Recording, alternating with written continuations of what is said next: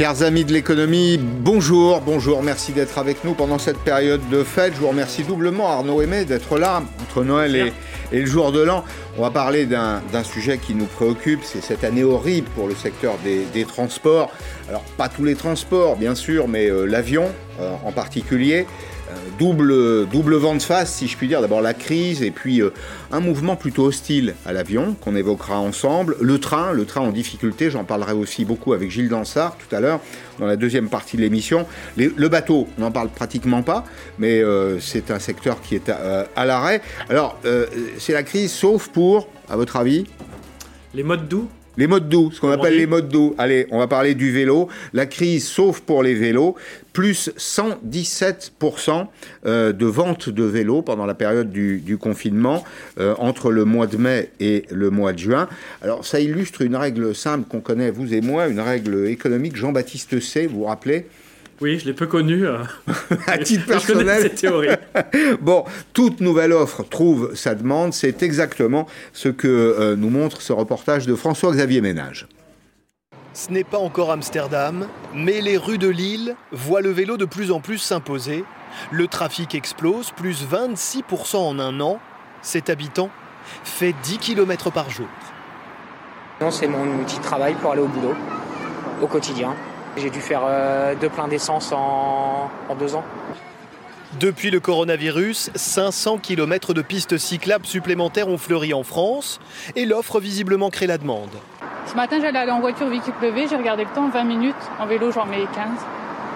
Depuis la fin du confinement, les chiffres l'attestent, le trafic sur les pistes cyclables bondit. À la campagne, en milieu périurbain, mais surtout dans les grandes villes, c'est particulièrement frappant à Paris, plus 67%. La preuve Sur ce boulevard, il passe désormais à certains moments de la journée plus de vélos que de voitures, du jamais vu. La rançon du succès, ce sont des voies aménagées quasi saturées. On se faufile entre les voitures, c'est super dangereux, donc euh, plus on augmentera la place, mais ce sera. Hein.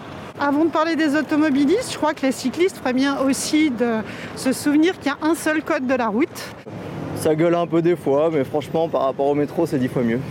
On comprend ceux qui s'inquiètent qu'il y ait de la casse. En boutique, il faut parfois attendre des semaines pour espérer une réparation. Et côté vente de vélos, de plus en plus de pénuries. Ici, c'est 5 mois pour obtenir un modèle. Avant le Covid, il y a eu des manifestations, il y a eu des grèves, il y a eu autant de choses qui ont fait que les gens ont cherché des moyens alternatifs. Le vélo en était un, et ça c'est une tendance lourde, vraiment. Les deux roues, c'est aussi bon pour l'emploi. Ici, on recherche activement pour cette rentrée du personnel. Voilà, heureux les marchands de vélos, Arnaud, mais plus heureux que les transporteurs aériens, non?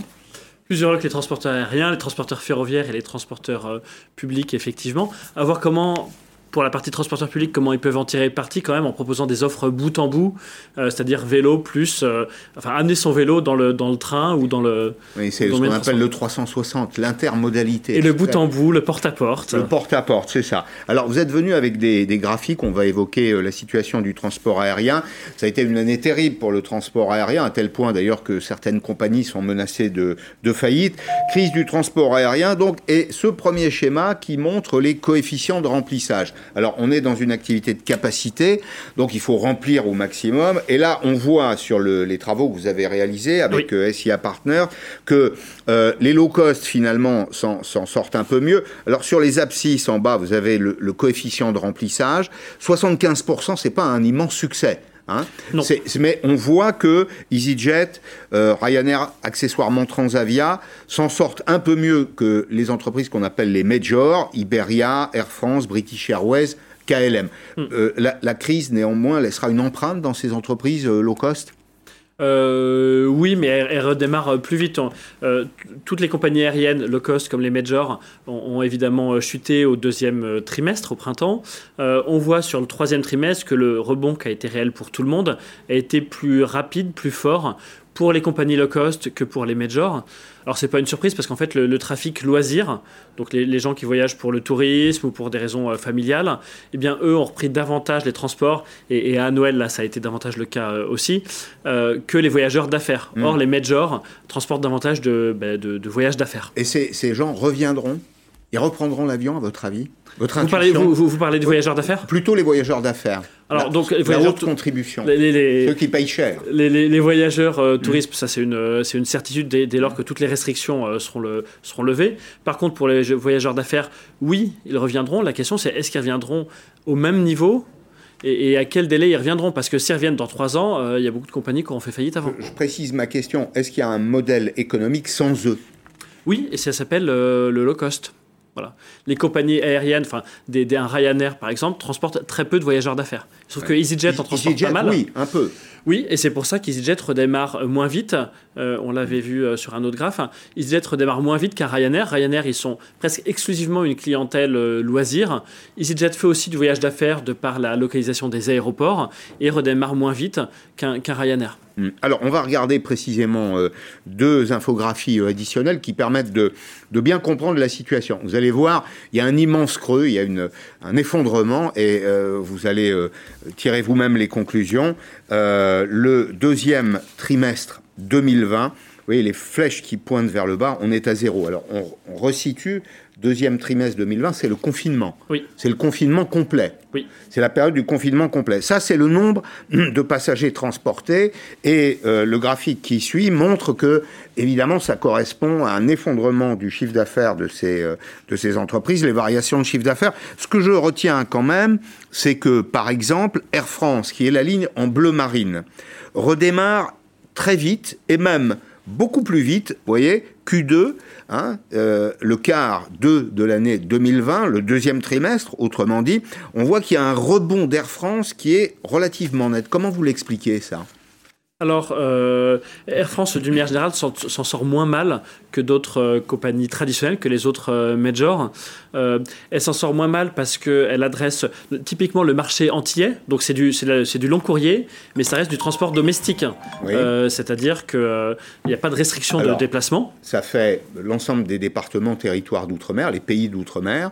Ça fait les, les, trois départements français d'Amérique, Cayenne, euh, la Guyane, la Martinique, la Guadeloupe, la Réunion, Mayotte, et puis il y a la Polynésie française et euh, peut-être le premier segment pour aller jusqu'en Nouvelle-Calédonie. Oui, donc euh, ces, destinations-là, qui restent des destinations domestiques, euh, ont beaucoup moins été concernées par les restrictions au déplacement que du vrai international, entre guillemets.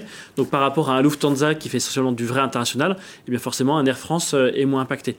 Cela dit, pour parler d'Air France, là où surtout ils tirent euh, leur épingle du jeu, euh, c'est au-delà du trafic voyageur qu'on voit bah, sur les graphiques. On va, en dire un mot. on va en dire un mot du fret, évidemment. Avant cela, peut-être examinons euh, le, le, le, paysage aérien, le coût de la crise. On a des chiffres en oui. cette fin d'année. On a les chiffres de IATAL, l'Organisation internationale du transport aérien. Alors, c'est une estimation à ce stade. Je pense qu'elle méritera d'être complétée. On parle là de perte de chiffre d'affaires. Donc, c'est presque une perte de chance dont oui. on parle. 120 milliards d'euros, c'est considérable hein, pour euh, 2020. Et puis on voit qu'il y a une reprise. Alors la reprise, elle est hypothétique. Je ne sais pas comment vous la voyez vous. La reprise, c'est dans le cas où on arrive à euh, traiter la situation sanitaire du pays et où l'activité reprend peu à peu. Ça ferait 20 milliards, euh, ça ferait 40 milliards d'euros pour euh, pour l'an prochain. Deux mots d'Air France, puisqu'on va euh, évoquer la situation de l'entreprise. Alors, Air France a été aidé, continue d'être aidé d'ailleurs par euh, l'État. Vous avez un premier plan qui a été un prêt garanti par l'État, 7 milliards d'euros. Et puis, vous avez un deuxième plan, un deuxième étage de la fusée, c'est un plan de sauvetage. Il y a les 7 plus 4 à 5. On n'a pas de détails pour le moment sur une augmentation de capital. Ça va suffire? Euh, ça va suffire. Alors, au jour d'aujourd'hui, oui, ça va suffire au vu des perspectives qu'on a de retour des voyageurs euh, loisirs. En particulier, il va pas falloir se rater sur. Alors là, la saison euh, d'hiver est en train de passer, mais il va pas falloir se rater sur la saison d'été. Traditionnellement, les compagnies aériennes gagnent pas mal d'argent et encore plus les low cost d'ailleurs sur la saison d'été. Donc, il faut ça, ça va tenir à condition que toutes les restrictions de déplacement soient levées cet été et que tous les déplacements loisirs puissent se faire normalement. Vous diriez qu'Air France est plutôt en situation de, résister à la crise autant que d'autres, moins que d'autres, plus que d'autres euh, alors, euh, Air France, comme toutes les majors, euh, est forcément plus en difficulté que les low cost, qui eux font que des déplacements européens, donc qui subissent moins de restrictions de déplacement et qui ont essentiellement une clientèle loisir. Voilà. Ensuite, parmi les majors, donc les compagnies traditionnelles, mmh. Air France, KLM, s'en tire plutôt mieux que les autres, notamment les grands concurrents européens que sont Lufthansa, d'une part, et le groupe IAG d'autre part. IAG, c'est British Airways et Iberia et, euh, et, Vueling, parce que, euh, euh, parce que notamment Air France KLM profite mieux de l'activité cargo dont on, dont on pourra mm. reparler, et qui permet de remplir mm. les avions aussi. Et puis parce qu'il y a une certaine activité de vol domestique, comme je disais, même en long courrier. Alors précisément, euh, puisque vous l'évoquiez, comment remplir euh, ces avions faute de passagers? Eh Bien, Air France a développé le cargo, ce qu'on mm. appelle le fret aussi. 40 liaisons semaine pour transporter uniquement des marchandises. C'est euh, la situation du trafic en période de crise et c'est Johan Engen qui résume la situation. En provenance de Rio de Janeiro, cet avion a transporté juste en dessous des passagers 28 tonnes de papaye brésilienne. Dans la gare de fret d'Air France, l'activité a retrouvé son niveau d'avant la crise. 13 000 tonnes de marchandises transitent ici chaque semaine, principalement des produits alimentaires. On peut trouver des litchis, des ananas qui proviennent de la Réunion, on peut trouver des avocats qui arrivent euh, de Colombie, euh, on peut trouver des mangues qui arrivent aussi d'Amérique du Sud, de la viande argentine, du poisson qui arrive de nos destinations africaines un redémarrage de l'activité et une confiance retrouvée pour les mois à venir. Air France remplit bien sûr tous les jours ses deux avions cargo. Un chargement avec un avion plein, ça veut dire 100 euh, tonnes.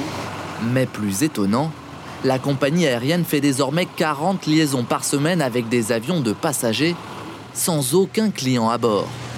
En l'absence de valises dans ses soutes, l'avion emporte 20% de marchandises en plus. Un équilibre économique délicat. On a plus de demandes aujourd'hui que d'offres.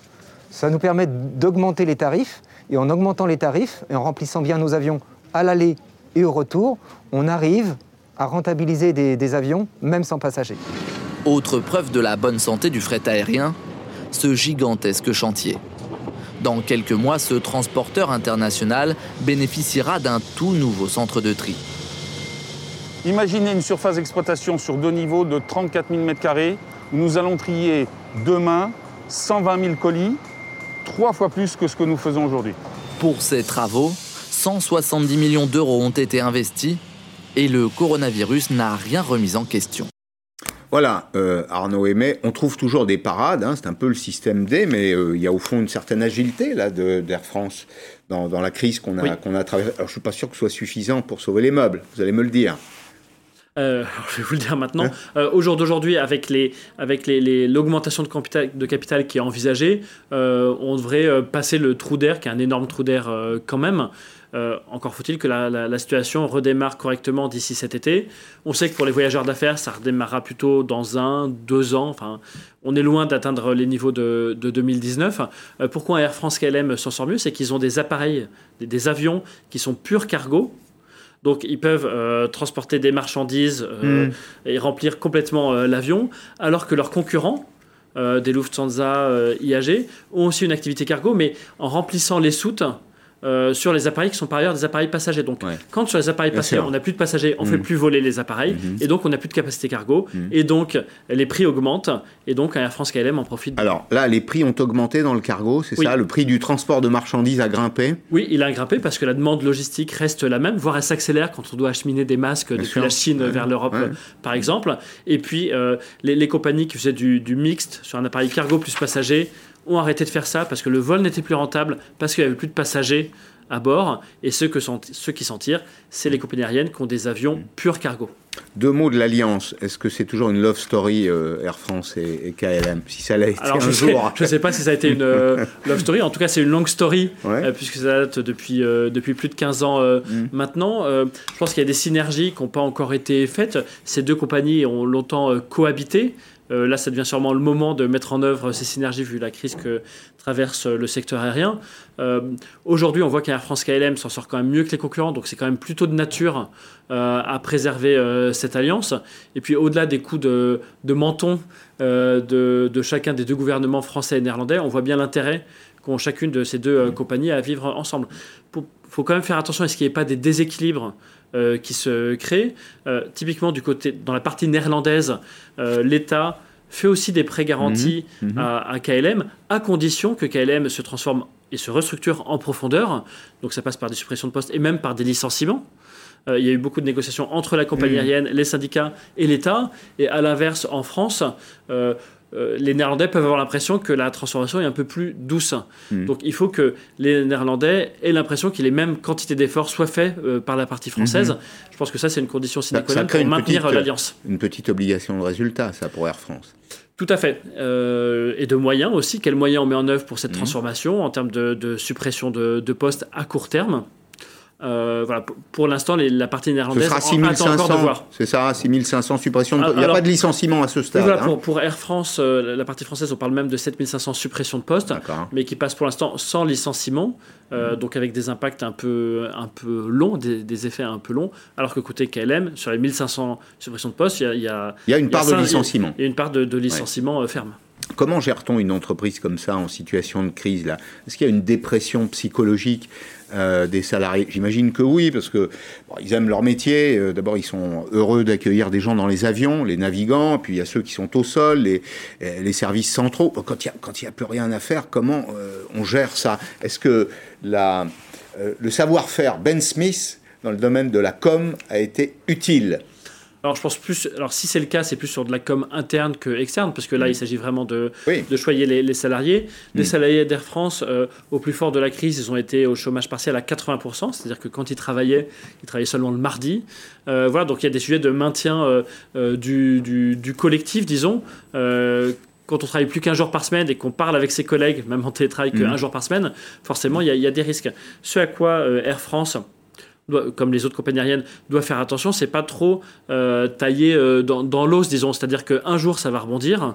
Et pour que. Et il euh, faudra être là. il faudra être là, sauf qu'un un Ouais. pilote, ça s'embauche pas comme ça, un steward et une hôtesse euh, non plus. Euh, les toute l'innovation sur la distribution, la qualité de service doivent continuer pendant la crise Mm. pour être plus, au moins autant compétitifs que les autres euh, au retour des passagers. Est-ce qu'il y a un risque de consolidation en sortie de crise? Est-ce qu'il y a un risque que certaines compagnies disparaissent, euh, que le marché se concentre Mm. et, et que finalement le, le consommateur ait un peu moins le choix Alors moi, je vois plutôt une opportunité de consolidation qu'un risque de, de consolidation. Euh, en tout cas, une probabilité de consolidation pour rester, pour rester neutre. Sur, euh, bah, parce qu'effectivement, il va y avoir euh, des, des- des compagnies qui vont rester sur le carreau, notamment celles qui n'ont pas euh, bénéficié euh, d'aide sous forme de prêts garantis par les différents euh, États nationaux. Il y avait déjà des canards boiteux avant la crise sanitaire. Donc, euh, je parle de, des Norvégiennes ou de certaines compagnies Mhm. Euh, ont même euh, déposé le bilan au- dès le début, là, dès, le, dès le mois de mars. Euh, et je pense typiquement qu'Air France KLM est bien placé pour, euh, pour euh, participer au mouvement de consolidation. Ils ont notamment une activité low cost Transavia qui rencontre encore plus de succès en ce moment euh, avec euh, la, crise sanitaire. Donc, euh, ça fait partie des acteurs de la consolidation. Après, moi, j'ai à peu près aucune crainte pour, euh, pour l'impact euh, sur le, la, la libre concurrence euh, pour le consommateur parce qu'il reste quand même énormément de Mais compagnies c'est très aériennes. concurrentiel, Et, et le marché européen reste beaucoup Ouais. plus atomisé que le marché Mm. américain, par exemple. Non, mais ça reste un, ça reste un univers très Et puis, pour concurrentiel, le, oui. pour le courrier et le court courrier, il y a toujours la concurrence du rail, n'est-ce pas, Pascal? Toujours, la concurrence du rail, je l'évoque tout à l'heure avec euh, Gilles Lansard notamment. La concurrence du rail, et puis, je le disais tout à l'heure, vent de face, double vent de face. D'abord la crise, et puis aussi un regard négatif sur le, le transport aérien, la convention citoyenne notamment. Alors, ce qu'on sait aujourd'hui, on l'a appris dans le courant du mois de décembre, ce sont les suites précisément de la rencontre d'Emmanuel Macron avec les membres de la convention citoyenne. Je crois que c'était le 14 ou le, ou le 15 décembre. Bordeaux, Nantes, Rennes, Strasbourg, Lyon, toutes les destinations sur cette carte qui sont à moins de 2h30 en train disparaissent en avion. Sauf, rassurez-nous quand même, sauf peut-être pour le pré le post-acheminement. Vous êtes à Bordeaux, vous décidez d'aller à New York, vous pourrez continuer de prendre un avion euh, Air France de Bordeaux pour aller jusqu'à Charles de Gaulle ou pas? Charles de Gaulle, oui, mais Charles de Gaulle, Charles de Gaulle Bordeaux, c'est plus de 2h30. Le sujet, c'est Orly Bordeaux. Et euh, donc, pour le, typiquement pour les déplacements euh, Bordeaux-Antilles, l'idée c'est d'aller en train jusqu'à Orly, puisque c'est moins de 2h30, et ensuite en avion. Et d'ailleurs, un Air France va se mettre à commercialiser, ils l'ont annoncé il y a quelques semaines, euh, du, du TGV plus aérien, c'est-à-dire que dans le billet, il y aura aussi la partie du préacheminement Bordeaux-Orly. Par contre. Bordeaux-Charles de en Ouais. train, en TGV, Ouais, donc il y a une alliance Mhm. Air France avec SNCF, et plus généralement SNCF, c'est lié avec quelques autres compagnies aériennes. Mhm. Par contre, Bordeaux-Charles de Gaulle, c'est presque une heure de plus, donc là, il continuera à y avoir une desserte euh, aérienne. Mhm. C'est c'est sérieux, c'est grave ça pour Air France, non Le fait qu'on supprime ces, ces vols? C'est une partie importante du, du. On dit que le, le, courrier domestique était une des sources de pertes. Oui. Bonne nouvelle, non? Ah ben, euh, vous, je suis tout à fait d'accord avec vous. Donc oui, c'est une affaire sérieuse. Par contre, c'est pas une affaire euh, grave. C'est-à-dire que, au contraire, enfin, si, si Air France maintenait ses lignes intérieures, c'était notamment sous la pression euh, des élus. Là, l'État dit, pour des raisons écologiques, on arrête de faire ça, on privilégie le train. Euh, en fait, on, on diminue une activité qui était structurellement déficitaire pour, pour Air France. Alléluia. On y croit. Merci, merci beaucoup Arnaud Aimé. Dans un petit instant, la suite de Périscope. Gilles Dansard, on va beaucoup parler du, train. Gilles Dansard est euh, le fondateur de Mobilettre. Et puis je recevrai aussi Amandine Richaud-Cramp, qui est ingénieure urbaniste. Pourquoi? Bah Parce qu'entre les mobilités douces ou brutales de la ville et l'urbanisme, il y a évidemment un lien euh, évident. À tout de suite.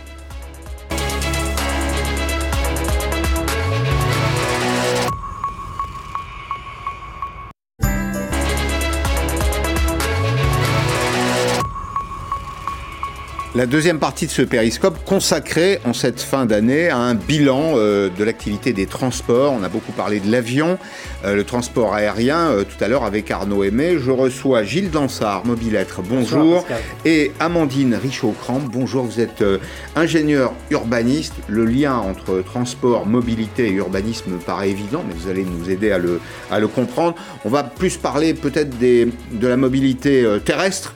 Euh, peu de la voiture, mais beaucoup du, du train, notamment Euh, le train, les transports en commun, peut-être le vélo, le vélo et nous. Hein, Parce que on, on le disait tout à l'heure avec Arnaud Aimé, c'est la loi de Jean-Baptiste Say. Toute nouvelle offre trouve sa demande. C'est exactement ce qui s'est produit. On a allongé les pistes cyclables et les Français se sont jetés sur les vélos à tel point que pour le Noël qu'on vient de passer, euh, il y a manquait parfois des vélos sous les sous les sapins.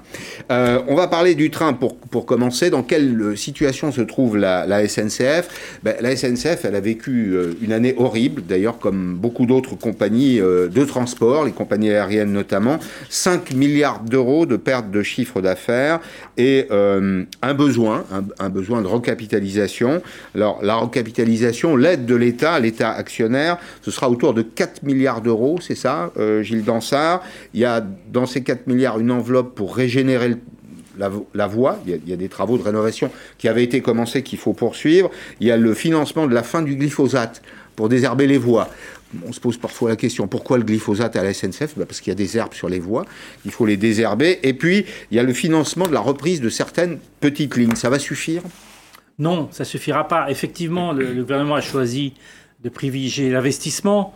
Alors, euh, la plupart, ce sont des sommes qu'il avait, avait euh, décidé, des travaux qu'il avait décidé d'engager, mais qu'il n'avait pas financés. Hein, glyphosate, la réfection des ouvrages d'art et un certain nombre de, de régénérations. Donc, il se met à jour. hein. il profite un peu de la crise pour se mettre à jour, pour donner à SNCF Réseau, le gestionnaire des infrastructures, les moyens de faire ce qu'il lui avait demandé. Euh, mais ça suffira pas parce que côté exploitation, là, il y a un trou. Euh, vous, vous parliez de 5 milliards de pertes en 2020. Ça va continuer en partie en 2021. Donc là, il va bien falloir que euh, trouver une solution à cette Vous perte croyez pas au rebond rapide? Moi, j'ai été frappé euh, du, du goût pour les Français, de, goût pour le train notamment, hein, euh, un appétit de consommation à partir du 15 décembre. Vous avez vu comme moi, c'était maintenant il y a une quinzaine de jours, euh, dès qu'on a ouvert les réservations, les Français se sont jetés dessus. Oui, mais c'est un peu un, un- j'allais dire un faux semblant parce que euh, on voit que les, les Français se précipitent. Ils se sont précipités cet été. Hein, euh, 85% par rapport à, à- à- à Mhm. l'été précédent, c'est énorme. Il n'y a pas eu de chiffre équivalent en, en Europe, mais ça a beaucoup chuté dès septembre et encore plus à l'annonce du deuxième confinement euh, fin octobre. Donc le, le chemin de fer, c'est une question de régularité. Donc les pics, ça n'a jamais assuré une rentabilité du système. Donc si tendanciellement il y a une désaffection d'une partie de la clientèle ou de l'ensemble de la clientèle, c'est-à-dire des plus aisés ou de la clientèle affaires qui font du Zoom, du Teams ou des webinaires au lieu de se déplacer jusqu'aux Français euh, de base qui euh, euh, se déplacent moins ou, prennent leur voiture ou font autrement, eh bien là, ça posera un, un- un problème euh, au modèle économique de la longue distance. Pour ce qui est de la courte distance, parce que le train, c'est plein de choses et plein de modèles économiques différents, pour la courte distance, c'est un peu différent, parce que là, c'est plutôt une question de financement public. Alors, Amandine Richaud-Cramp, pensez-vous, vous, que les Français vont moins bouger? Est-ce que vous croyez euh, qu'en effet, on a acquis des, des réflexes, là, au cours de cette crise? On se parle à distance, c'est de ça dont on parle en réalité Oui a- Complètement. hein. Moi, je, je suis exactement sur, euh, sur euh, le même principe. Même euh, aujourd'hui, on travaille sur la démobilité euh, parce que euh, on a été pendant très longtemps à la course à la mobilité, aller toujours plus vite, aller toujours plus loin. Se déplacer était un luxe et tout le monde voulait se déplacer en permanence. Et on voit quand même que euh, avec la crise sanitaire, on revient sur une sobriété et euh, même sur le déplacement, bah, on choisit plutôt de, la proximité, euh, de même de privilégier. Ben, finalement, on se rend compte que si on n'a pas besoin de se déplacer, c'est finalement ça le luxe et ça donne aussi une liberté. Mais vous, vous disiez se déplacer était un luxe. Sur le plan économique, c'est un peu le contraire. C'est-à-dire qu'au fond, les prix des transports ont beaucoup baissé. Ça a été mis à la portée de tous. Est-ce que on, on a perdu ce, on, on a perdu cet acquis-là? Non, alors les transports en commun peut-être, mais même pas, ça a quand même continue à augmenter, on le voit sur certains prix, mais le coût euh, du véhicule individuel, parce qu'il ne faut pas oublier en Ah, fait... Vous parlez les- du véhicule individuel. là. Voilà, il faut Ouais. pas oublier que les gens, quand même, la, partie de la, plus- la plus grande partie de la population se déplace en voiture, en voiture autosoliste, et pas en transport en commun. Et donc ça, il y a un coût, il y a une précarité énergétique qu'il ne faut pas oublier. C'est pas pour rien que les gilets jaunes étaient, euh, étaient Ouais. sur les ronds-points. 85% sous votre contrôle à tous les deux des déplacements quotidiens. Exactement. peu- hein, la, la- la voiture. En fait, le train, le train, c'est marginal. Je voulais qu'on dise aussi deux mots, peut-être des transports urbains.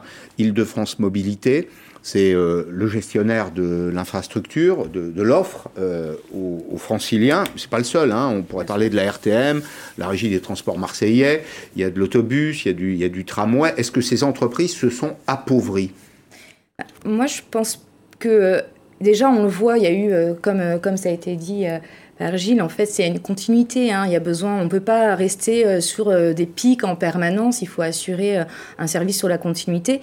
Et la crise, il faut. Moi, je crois vraiment qu'il va y avoir un effet, un rebond, mais pas dans le bon sens. Dans le Vous sens. pensez à quoi? Ben, je pense vraiment que euh, sur les transports en commun, on va vraiment vers une, une déclinaison, euh, une baisse euh, très profonde parce que les gens ont peur de se déplacer Ouais, ouais, c'est ça. et vont prendre, ils ont peur du contact, euh, ils vont prendre, ils vont prendre après d'autres moyens. C'est pour ça qu'on voit aussi l'explosion du vélo ou de Mais la c'est pas marche à pied. temporaire, ça? Je croyez pense pas, pas. que les doutes vont être levés? Mais en fait, il faut avoir en tête que la crise qu'on a, la crise sanitaire, c'est. On dit que c'est la première, mais depuis dix ans, toutes les années, on a quelque chose qui est un SRAS, un CNN, on a toujours quelque chose. Là, et puis on dit qu'avec le, le changement climatique, on va en avoir encore. Mhm. Je pense que vraiment, cette habitude-là, elle va au contraire euh, rester. En plus, bah, la question du télétravail, s'il y a bien quelque chose de positif, et encore, pas que, mais c'est le Mhm. télétravail. Mais aussi, le télétravail, bah, c'est pas pour tout le monde. Il y a quand même une grande partie de la population qui n'a pas le droit et qui ne peut pas euh, Il y a- il y a télétravailler. des fonctions très opérationnelles pour lesquelles on a les- besoin. Et c'est souvent les plus précaires qui n'ont pas accès au transport en commun et qui en plus euh, ben, se retrouvent euh, coincés avec euh, le véhicule individuel. ça Il va y avoir toute, toute forme, tout- plein de formes de, de, de réactions, de conséquences. Effectivement, on voit même pendant la crise sanitaire qu'un certain nombre de lignes, un certain nombre de trajets, on peut baisser parce que c'était des voyages contraints, euh, des gens qui n'ont pas d'alternative et dont le lieu de travail est assez éloigné le- du J'ai lieu de pris la ligne 13 pendant une partie de cette période-là. Pardon, je n'étais pas tout seul. Voilà. La ligne 13, pour, pour expliquer, c'est la plus saturée du métro. À Paris, celle qui traverse Paris du nord pour aller au sud. À C'est la ligne près. qui euh, transporte le plus de monde quotidiennement. C'est 2 euh, millions, c'est ça, ouais. non? Ça, c'est Ah, 2 même millions. Enfin, c'est- la ligne la plus, la plus C'est ça. chargée au monde. Mais, mais il y euh, avait, il y avait toujours du monde. Il y avait- il y avait toujours du monde. Donc il faut, il faut aussi essayer de décomposer un peu les différents Mm. usages. Donc là, il y aura des lignes qui continueront à être chargées.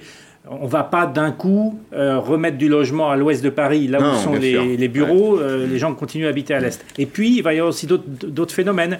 Des reports, des reports, ce qu'on appelait on, euh, pendant longtemps du report modal, c'est-à-dire des gens qui bah, ils vont peut-être prendre leur vélo ou leur, euh, ou leurs jambes pour faire des trajets plus courts. Euh, il va y avoir toutes sortes de- de- d'évolutions. Donc ça se soldera sans doute pendant euh, un certain nombre d'années euh, par une, effectivement une diminution euh, des, des mobilités en De transport en commun. des, des- des La- mobilités la seule- de transport en commun. Tout à fait. La, Ouais. seule étude dont on dispose à chaud, là, à peu près sérieuse, elle a eu lieu à Melbourne, et euh, Mm. en Australie, où le, le- le- le virus a été assez peu présent, mais malgré tout, il ne voit un retour aux chiffres euh, d'a- d'avant d'avant crise que dans 7 ans. Mm. euh, De, de fréquentation. Donc on voit bien que même dans ces pays qui sont moins bouleversés que, que l'Europe, euh, il y a des conséquences qui sont euh, assez fondamentales sur les comportements des uns et des autres. Mais je me pose la question économique à l'un et à l'autre. Ce sont des activités très lourdes en capital.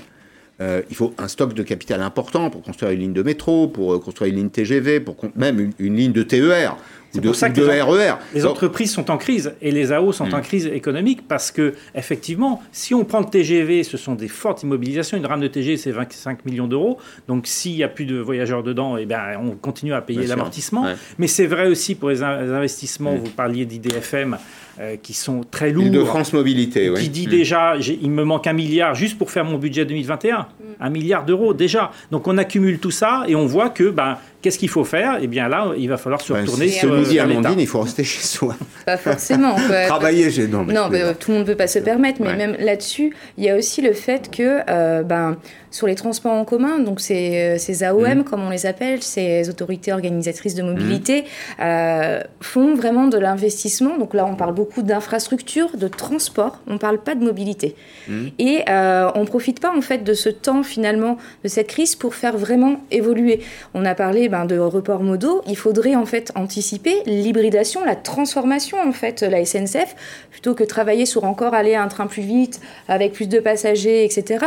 Ben, il faut améliorer par exemple euh, le stockage des vélos euh, dans les trains pour qu'on puisse après utiliser bien. le vélo. Pareil pour les bus, ça se fait dans plein de pays. Euh, je vois pas pourquoi en France On y a songe toujours... à ça Alors Ah attendez. non, pas aujourd'hui, on c'est va- pas une stratégie pour, euh, pour rebondir justement. On va être à charge et à décharge parce que c'était pas une habitude jusqu'à présent. C'est vrai que ça le devient. Et là, il y aurait culpabilité si on n'y pensait pas. Mais Mais, on peut pas faire le reproche. Bah, ça se fait ailleurs et euh, aujourd'hui, euh, bah, après le premier confinement, même là avec après Mm. le second, finalement, on se rend compte que bah, c'est pas c'est pas privilégié. Puis même sur les usages, quand on voit euh, par exemple que sur une des sur la convention citoyenne, une des choses qui était une des actions qui était de réduire la TVA sur les billets de train n'a pas été Mm. Ça, retenue, oui, n'a pas été retenu. Comment on peut inciter et essayer de sauver justement les transports en commun si derrière on reste encore sur de l'infra pur, sur du transport pur et pas sur de la mobilité et de l'intermodalité et en Mm. plus sur de l'incitation à se déplacer et ça c'est nécessaire. C'est un petit changement d'état d'esprit. Et peut-être que c'est un travail de, de, euh, comment dire, de prévision de l'avenir. hein. C'est- anticipation. C'est un travail d'anticipation, de vision au fond. On sort quand même de 20 à 30 ans de course à l'accroissement de Ah, l'offre. mais oui. Et- et- accroissement de la capacité, et- oui, ça. Et, et récemment, par exemple, le, le grand projet de Grand Paris Express, on voit bien que le maillon faible, c'est ce qu'on appelle l'intermodalité. C'est-à-dire que bah, finalement, au fur et à mesure que le projet se mettait en place, eh bien, on reniait un peu sur le nombre de places vélo sur les, dans les gares, on reniait sur les bus qui assuraient une continuité de trajet euh, après le, le voyage en, en- en métro. Donc on voit bien que ça- on n'a pas complètement intégré euh, la nécessité de prendre en compte l'ensemble des modes de transport pour euh, donner une vraie Enfin, alternative à, l'autosolisme. C'est aussi financé avec l'argent public. Ça, ça aura des conséquences sur les prix. Alors je sais que dans les transports de proximité, le client, le consommateur ne paye que 25, entre 20 et 30 du prix. Mais bon, il y a le contribuable qui paye. Est-ce qu'on a les moyens de faire ça? Mais après, il faut, il faut sortir en fait du silo et de penser à la mobilité que Oui. par la mobilité. Oui, effectivement, c'est euh, on paye moins, mais le transport en commun, qu'est-ce que ça va réduire Euh, bah, Certainement euh, les gaz à émissions euh, à effet de serre. Ouais. Et puis bah, ça a un impact sur la santé. Combien de morts Bien par sûr. la pollution Combien de morts par l'obésité Combien de morts par le stress? Il y a quand même aujourd'hui 68% des Français qui font le quotidien des trajets en voiture. C'est des trajets qui sont subis. Et c'est des trajets qui ont un impact sur la santé. En fait, il faut voir le coût global et pas voir Un ça... coût complet. Voilà, et donc c'est sur la santé, sur l'environnement, les répercussions, elles sont là. Et donc c'est là-dessus, en fait, qu'il faut miser et il faut arrêter de, de tout avoir en silo et de réfléchir que dans un je sens. partage votre avis. Je pense qu'il faut euh, rentrer dans une logique de coût complet. Plus de transport en commun, c'est moins d'émissions de gaz à effet de serre, c'est peut-être moins de stress, Aussi. plus de lecture. Toujours très bon. C'est une autre économie à avoir. Et, puis- Et, Et même et du- ça ça a un impact, ça a un impact sur les dépenses publiques, bien Même sûr. du simple point de vue de l'ingénierie financière de- des grands projets ou de l'économie du transport public en général, il y a des choses qu'on ne fait pas, alors que ça fait 30 ans qu'on en parle. Par exemple, euh, le- une taxation sur la plus-value immobilière quand s'ouvrent de nouvelles lignes de transport, que ce soit du TGV ou il y a une di- dizaine de jours à Paris, la pro- le prolongement de la fameuse ligne 14 vers, Ouais. vers le Ouais. nord et vers Ouais. Saint-Ouen. Euh, il y a des croissances croissance de, de, prix au mètre carré qui sont assez dingues parfois. Hein, il faut peut... l'expliquer. Il y a le transport en commun qui arrive voilà. au pied de chez vous, le mètre carré chez vous augmente. Plus 30, plus 40, ouais, plus 50%, ça. voire plus. On Et donc, vous dites c'est pas très légitime, il faut en rendre un petit bout à la communauté. Ah, voilà, ce qui permettrait de financer de la mobilité. Bien sûr. Et, et ça, ça fait 30 ans qu'on ne le fait pas. Hum. Ça fait bon. 30 ans qu'on en parle, ça fait 30 ans qu'on ne le fait pas. Dites-moi, est-ce que les cheminots ont le blues? Oui. Oui? Oui, les, les cheminots ont le blues parce que ils sortent d'une réforme il y a deux ans qui leur a fait perdre le statut qu'ils considéraient comme identitaire. C'était leur euh, ressentiment, comme on dit aujourd'hui. Et là, il, y a un, un nombre d'inquiétudes qui pèsent sur le transport ferroviaire. Euh, pour l'instant, la SNCF ne licencie pas, même si il y a des réductions d'effectifs sans le dire. Par exemple, des, euh, des détachés de l'administration qui sont priés de retourner à l'État, voire des contractuels, voire des plus anciens qu'on essaie de, de pousser vers, vers, la sortie. Mais la plupart des cheminots savent mmh. qu'avec les chiffres tels qu'on les a, il y aura un certain nombre de conséquences sociales. Donc ils ont le blues, oui. Est-ce que Jean-Pierre Farandou, nouveau président, a fait le boulot d'accompagnement social J'ai l'impression qu'il y a moins de tensions dans l'entreprise. Peut-être que je me trompe. Il était arrivé il y a, il y a un an en novembre euh, 2019 avec une, euh, une, obsession que lui avait donnée son actionnaire l'État, mmh. c'est de calmer le jeu social. Donc il a renoué les relations avec les syndicats et notamment avec la CGT qui est le syndicat majoritaire. Donc ça explique que depuis des mois, euh, il y, a, y, a moins de marmites et puis vous savez quand on fait un mouvement en 2018 et puis le mouvement des retraites en 2019, en 2020, on est un peu calmé. Sauf que là, les inquiétudes, euh, forcément, vont, mmh. vont revenir euh, sur le devant de la scène parce que, je ne, pour l'instant, le gouvernement mmh. n'a pas dit à la SNCF qu'il allait tout faire pour compenser ses pertes. Votre avis sur la SNCF bah, moi, je pense un peu pareil, mais en plus, il faut euh, avoir en tête que 2020, bah, ça a été quand même une année euh, à l'arrêt d'immobilisme. Donc, euh, mmh. on, on, a, on, on, le voit, on n'a plus le droit. On est passé quand même entre la grève, les grèves de décembre 2019 et plus toutes les grèves pour les retraites où il y avait des mouvements sociaux dans la rue en permanence à plus rien. Ça a été complètement stoppé. Et donc, alors oui, le nouveau euh, patron de la SNCF a peut-être relié, euh, a refait du lien social. Mmh. Cependant, on lui a facilité la tâche avec euh, la crise Covid. Et il faut savoir que le blues, il vient pas juste aussi de la réduction d'emploi ou euh, des pertes de statut, il vient aussi du service aux usagers. Combien de cheminots et d'agents en fait de gare euh, se retrouvent en fait où les offres, euh, les offres en fait SNCF ont mmh. diminué, même pour les grands voyageurs, c'est plus du tout la même flexibilité. On est revenu sur une rigidité mmh. qui est qui est énorme et il y a beaucoup plus de de, de, de, gens qui râlent. De, de ah, il y a de la tension partout dans la société, mais, particulièrement mais, mais dans les transports. Qui, mais c'est eux ah, qui non, prennent en plus et ils sont, ah, ben, ils sont désolés parce que euh, l'offre qu'ils avaient l'habitude de faire, ils ne peuvent plus la faire. Vous trouvez que c'est lié ça à l'offre de, de, transport, non? Oui. Moi je pense que c'est lié à, c'était déjà avant à l'anxiété dans la société. Non, non, c'était déjà non sur la réduction. Bon. De, je suis une grande utilisatrice de train depuis ouais. toujours, même du Moi train de nuit. Oui. Euh, On va en dire un mot. Voilà. Et, euh, et, cependant, euh, j'ai vu la dégradation du service et des relations. Euh, depuis euh, des années, alors, alors, que plutôt que choisir l'investissement de la flexibilité et du, du service aux usagers, je, je, de la fidélité. Je comprends parfaitement. Deux mots de la concurrence. La concurrence, c'était théorique, c'était il y a une quinzaine de jours. C'était un week-end qui est passé d'ailleurs complètement inaperçu. C'est l'ouverture à la concurrence des lignes TGV, Gilles Lansard. Personne ne s'est euh, ne s'est présenté. Enfin, il n'y a pas de candidat pour le moment. Il y a, il y a l'opérateur espagnol, il y a un opérateur italien, il y avait éventuellement un opérateur euh, euh, allemand. Alors, je dis bien pour le moment. Peut-être que les choses changeront.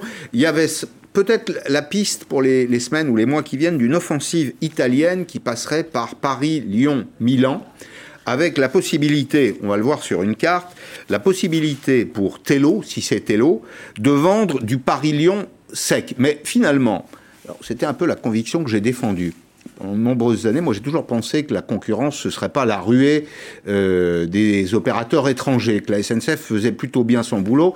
Est-ce que c'est durable ou est-ce qu'on aura de la concurrence sur le TGV notamment? Alors, il y a effectivement deux concurrences. Il y a celle des TER, des trains de banlieue dans la région parisienne, etc., qui est, un autre modèle. Le modèle de la concurrence dans les TGV, c'est un modèle qui exige beaucoup de capitaux.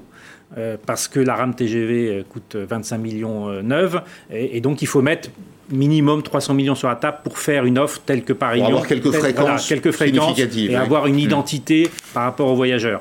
Pour l'instant, les opérateurs euh, dits alternatifs à la SNCF, c'est-à-dire euh, la RNF espagnole, euh, Tello, l'italien, ouais. etc.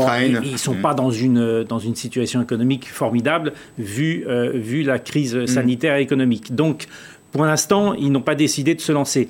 Mais rien ne dit que ça ne va pas se faire. En Espagne, euh, il y a, il va y avoir euh, en 2021 trois opérateurs sur Madrid-Barcelone. C'est-à-dire euh, la Renfe, les Italiens et les Français. Donc après, euh, si les, les bilans de ces entreprises euh, s'améliorent, il y aura de la concurrence parce, que, le, le marché, on va juste regarder un chiffre, hein, le, le marché français du, du TGV, il est très significatif. C'est euh, 110 millions de passagers, à peu de choses près.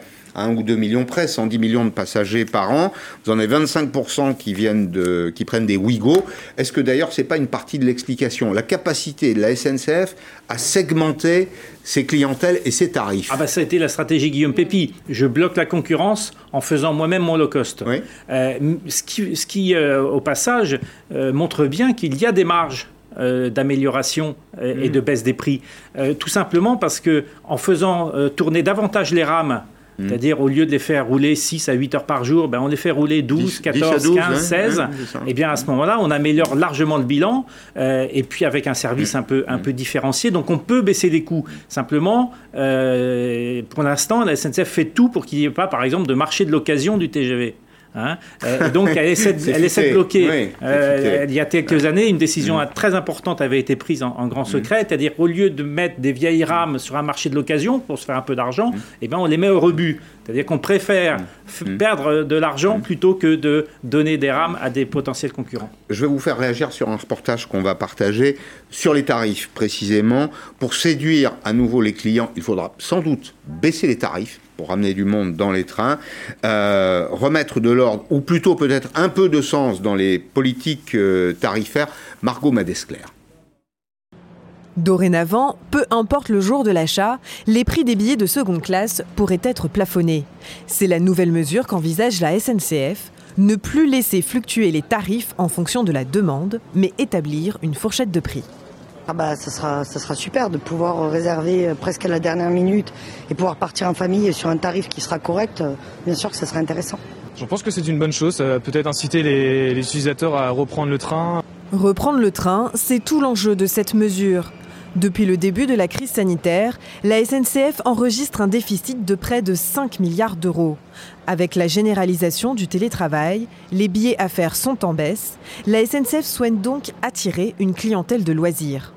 Maintenant qu'on rentre dans une situation très différente où il y a finalement beaucoup de place pour moins de voyageurs, euh, la SNCF se rend compte que son intérêt est d'être plus transparente et de- d'offrir une compréhension des prix et un ajustement des prix à la capacité financière des familles et des usagers, ce qui est une bonne politique.